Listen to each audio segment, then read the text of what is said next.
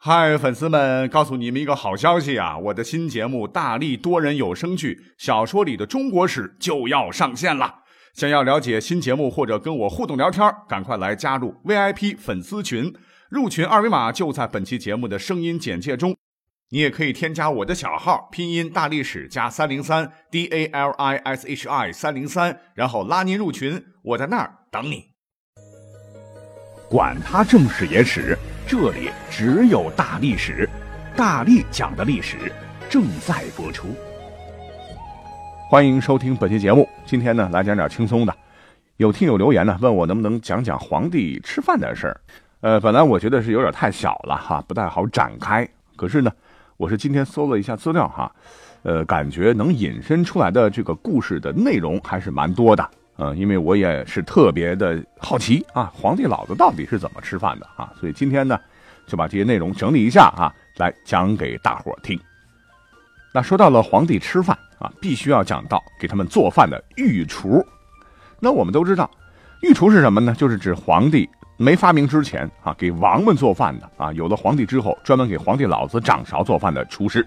在先秦时期呢，他们不叫御厨了，叫膳夫啊。唐代才开始有了“御厨”这个词儿，那御厨做的饭也叫御膳了。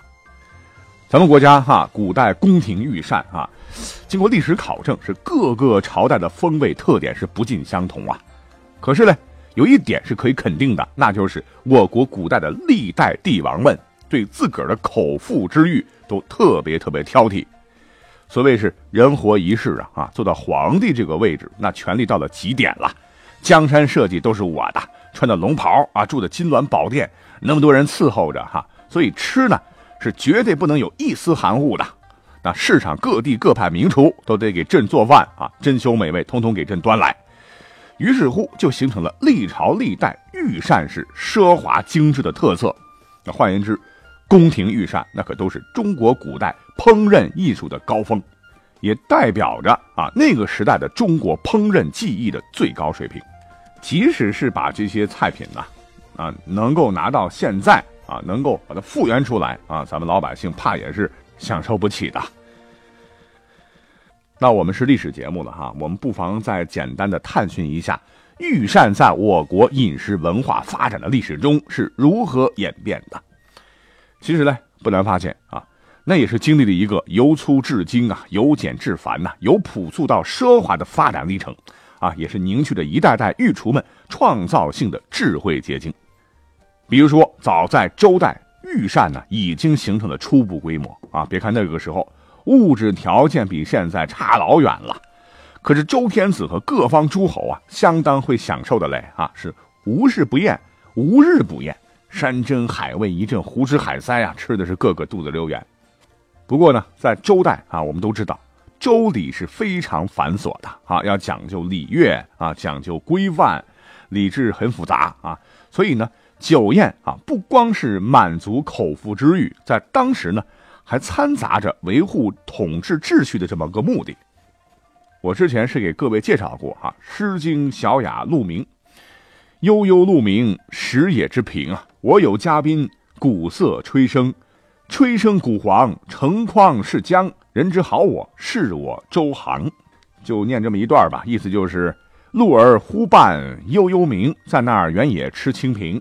我呀，这里来了嘉宾，是拨动瑟弦又吹笙，使劲吹笙声震黄，捧送布帛用礼筐。诸位待我真是好，指引我走正道上啊！你看看这个吃饭，还要得到灵魂上的再教育啊。那么这首诗描写的就是周王当时和群臣欢宴 happy 的场面。那周王设宴的目的啊，不是让你们白吃啊，要行其厚意。然后呢，忠臣嘉宾要感恩戴德，尽其忠诚之心，以示上焉啊。忠诚尽诚，所以为政之美也。反正你是吃王的、喝王的啊，你嘴软，你拿王的你手短啊，所以要好好的听周天子的话啊，在思想上、政治上、行为上。要正确，是我周行啊。那再根据《诗经·小雅·同宫》里的描述，我们现在人就可以知道啊，周天子设宴招待诸侯，排场够大不说啊，还得让各位来宾呢要感到身心愉悦，是钟鼓既设，一朝享之，啊，边吃饭啊边听着叮叮当当的大型乐队表演，快活在。所谓御膳都得靠御厨做啊，肯定都是顶级的美食佳肴。可是你知道吗？周代的御膳的菜品都有啥吗？啊，根据《礼记内则》记载啊，最有名的御膳菜在当时啊，莫过于八珍，是体现了周王室烹饪技术的最高水准。何为八珍呢？珍贵的珍啊，刚讲到了，周代讲究礼数，所以食物也一样啊。天子的御膳呢，要食用六谷，哪六谷？稻、黍、稷、粮、麦，还有菇，就生在浅水里的一种植物了。喝的呢，要用到六清。水、姜、李、硒、粮，还有乙啊，都是这个古代六种饮料了啊。善用六牲，牛、羊、豕啊，就是猪啊，还有犬、雁、鱼啊。那时候就吃狗肉啊，还有珍味佳肴啊，一共是一百二十款啊，酱品一百二十瓮。饮食上呢，要体现金木水火土啊，饮食必食这个观念，食就是时刻，就是时节。那么饮食必食啊，就是食材做出的菜啊，要应和四时之变。比如说，在春天呢，呃，易吃小羊小猪；夏天呢，用干雉，也就是野鸡和干鱼啊；秋天呢，用小牛和麋鹿；冬天用鲜鱼和燕。不过哈，周代御膳所用的食材啊，因为当时的蔬菜品种比较少了，所以品种上呢，呃，主要还是以肉类为主啊，都是肉食动物。等到了秦汉之后呢。宫廷御厨们是开动脑筋啊，为了让主子吃饱吃好吃出花样，那是绞尽脑汁啊，琢磨出了很多的创新啊。对比之前天子吃的，会明显发现一个特点，那就是面食增多了啊，出现了汤饼。什么是汤饼？就是面条啊。汉朝人们把这个面食都叫做饼，而面条是在水啊汤里边煮，所以叫汤饼。还有蒸饼啊，就类似现在的包子；还有糊饼啊，类似现在的这种馕。此外呢，豆制品变得也很丰富了啊，尤其是汉代的时候啊，豆腐被发明出来了。这个豆腐相传是在公元前一百六十四年啊，由汉高祖刘邦的一个儿子哈，淮南王那叫什么名字？叫刘安，他炼丹的时候他发明的啊，所以呢深受帝王的喜爱。而且呢，根据资料显示啊，到了汉代，这个御膳的规模已经是非常庞大了啊。就拿皇帝赏赐群臣、大摆筵席这一块来说。当时已经能够做到什么？十挺千品，执酒万钟，列金雷，就是盛酒的容器啊，满玉觞，玉以加珍，管弦钟鼓，妙音齐鸣，九宫八艺啊，艺就是古代乐队的行列。这就像我描述了一幅啊，美食海吃啊，美酒海喝，莺歌燕舞啊，这不亦乐乎的盛大场面了。等到了后头的魏晋南北朝，我们都知道这是我国古代历史上比较黑暗的时期之一了，大分裂、大变动。但是呢，也带来一点好处，就是促进了各民族的大交融。所以饮食方面呢，呃，当时很多汉族之外的饮食习惯啊，被融入到了宫廷御膳当中。御厨们呐，又立功了哈。据考证，当时的比如说新疆的大烤肉串啊，还有闽粤一带的烧鹅、鱼生，也就是生鱼片等等啊。的已经是进入到了宫廷的这个御膳当中了。那别看当时老百姓这颠沛流离、食不果腹啊，皇帝们才不管嘞，照样该享受享受，都吃成了胖猪啊。等到了唐代，那更不得了啊，国力极其强盛啊。当时御膳的美食那也是百花齐放啊。你听他这名字，什么百花糕、清风饭、王母饭、红绫饼蛋、凌霄志啊、红球脯、遍地锦装鳖。驼峰志，还有驼蹄羹啊等等，啊这些名字我们现在听起来都是极尽奢华的菜品呢，已经成为了唐朝皇帝们大快朵颐的食物了。我们就拿这个消暑用的哈清风饭来讲啊，你知道是怎么做的吗？啊，根据唐敬宗宝历元年宫廷传出的一张清风饭的方子，哎，我们现在可以知道，清风饭呢是要使用米饭加龙井粉，这龙井粉是由蔗糖浆。牛乳、米粉啊调成的一种食蜜磨粉，再加入一些龙脑沫，就是冰片粉末哎，还要再加上牛酪浆，就是牛乳和奶油调制的啊，然后入金提缸，垂下冰池，然后冷冻让它凉透啊，然后呢再进奉给皇上。啊，对你没听错，皇帝夏天都用到冰块加工食物了哈。那个时候可没有冰箱，可人家皇帝有办法搞定啊，非常牛掰。等到了宋代哈，它要分两个时期了。北宋初叶，皇帝还算是吃的比较节俭，可等到了南宋，又刮起了奢靡之风啊。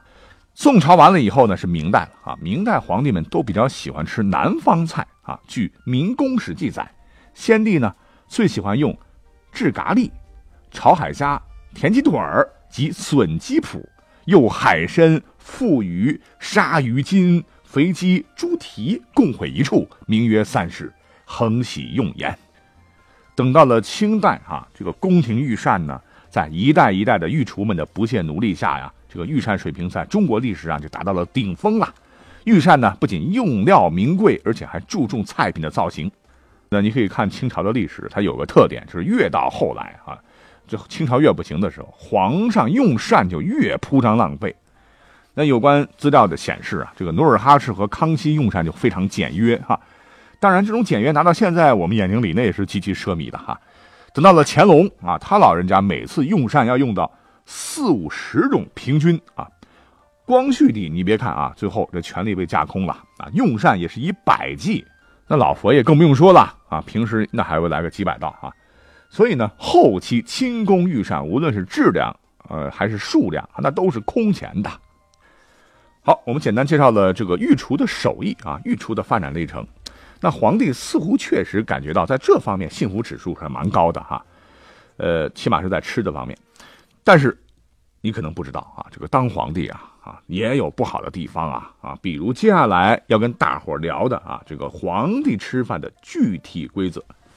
因为是天子嘛，所以吃饭呢可跟我们不一样啊。在过去，它就属于国家机密啊啊，主要是为了皇帝的安全考虑。要知道啊，历史上有一些皇帝，那可就是被御厨毒死的啊。比如说晋武帝司马衷，就是食饼中毒，庚午崩于显阳殿。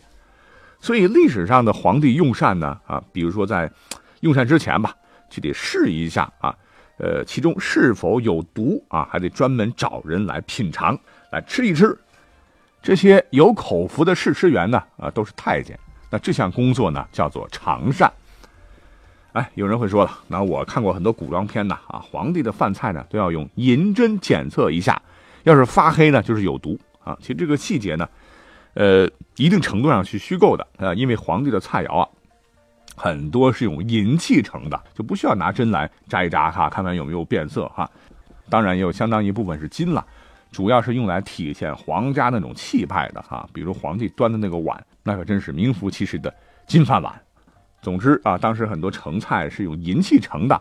嗯，不过这一点呢。啊，用银来探测有没有毒啊，确实呢是有一定的科学道理的。因为当时下毒都用砒霜、三氧化二砷，当这个银呢碰到硫化物，那就会起化学反应啊，变成黑色的硫化银。但就算是用其他材质的盛器，比如说陶瓷吧，也没有关系啊，会在上面呢挂一个小银牌做测毒工具啊，绝对不是银针。那这是清代的这个末代皇帝溥仪亲口证实的啊。那至于具体皇帝们怎么吃饭啊？现在资料能看到的主要还是明清皇帝们的规矩，比如说在清代啊，皇帝啊每日用两餐啊，跟我们现在早中晚再加个夜宵可不一样。传膳的时候呢，也得讲规则，得要御膳房太监把三张膳桌拼在一起啊，铺上桌布。这个时候啊，手捧红色漆器盒的太监们排队而来啊，将饭菜迅速摆妥。虽然说皇帝吃饭多的时候要达到三百六十个菜，一般也得有个一百多个是几十个啊。仅膳食一项啊，每日用白银就是五十两啊，相当于人民币三万多。但是很奇怪啊，清朝皇帝吃饭呢，每道菜他只吃三匙啊，汤匙的匙多了不吃。而且皇帝吃饭的时候呢，先是拿眼睛啊瞅一下某个菜啊，我对这个菜比较中意。旁边的太监呢，就把这个菜朝皇帝那边挪一挪啊，因为菜很多嘛。然后用羹匙舀到碟子里。如果皇帝觉得味道不错啊，他就会说：“嗯，这个菜不错。”这太监呢就会替皇帝再舀一次，然后将这个菜朝后面退啊，意思就是差不多了，您别吃了。可如果皇帝还想吃呢，可以再来一勺。这时候啊，旁边可就有太监要喊了：“撤啊！这个菜管你皇帝还想不想再来几口啊？”就撤下去了。下次再出现在皇帝的菜桌上，那至少是半个月以后的事儿。那宫里面把这个老规矩称作“传膳不劝膳”，那这是为啥呢？啊，就是为了安全考虑，要不暴露出皇帝对菜品的喜爱。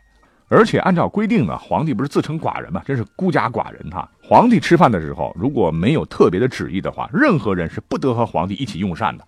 所以一桌子菜，这皇帝也吃不完呐。那你说吃三口就撤了啊？有些还一筷子没动，这不太浪费了吗？哎，这倒也不会，因为清朝皇帝吃饭的时候呢，其实在不远处的外面呢，还会站着很多人啊，什么皇子啦、宠臣啦。皇帝吃完饭以后呢，就是把这些美食赏赐下去啊，给他们好了。那说是赏赐啊，其实对于这些外边这个听赏的人来说啊，也是挺痛苦的，因为他们是不能坐着吃的啊。要在旁边另设的桌子前是站着吃完，而且呢，不管你爱不爱吃，想不想吃啊，你必须表现出要吃的高兴，要吃的开心。吃完呢，抹抹嘴，还要表示好好吃哦，否则惩罚是非常重的。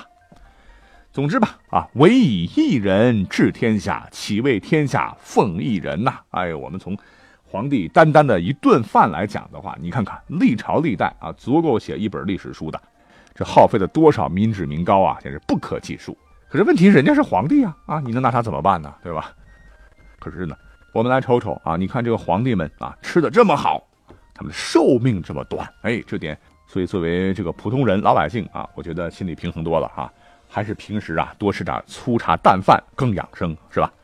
好，感谢你的陪伴，我们下期再会喽。